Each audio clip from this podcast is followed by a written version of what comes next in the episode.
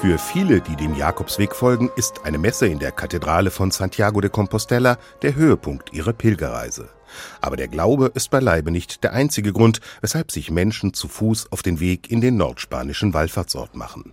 Für Iris Hammerstein macht das Elementare, die Reduktion aufs Wesentliche, einen erheblichen Teil der Faszination aus. Frage des Tages ist immer, wo schlafe ich, wo kriege ich was zu essen?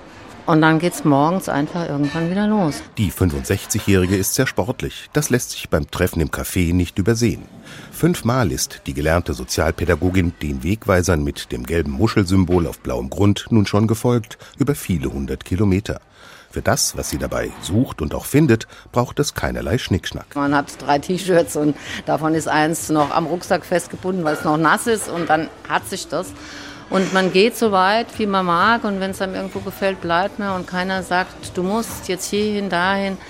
Man kann einfach bei sich sein und Zeit genießen, die man sonst, glaube ich, einfach so nicht hat. Das Abenteuer auf einem rund 200 Kilometer langen Abschnitt des klassischen Camino Frances wurde zur Offenbarung. Ich hatte von Lachanfällen über Heulanfälle alles, aber ich war so bei mir, mit mir und dann war der Virus, der positive Virus gesetzt. Wer alleine wandert, bleibt deshalb noch lange nicht einsam. Das ist typisch für den Jakobsweg. Erst recht für diejenigen, die wie Iris Hammerstein nicht in Hotels übernachten, sondern in einfachen Herbergen, in denen sich Gäste ein Zimmer teilen. Man trifft Menschen aus aller Welt, die wirklich aus den unterschiedlichsten Gründen pilgern.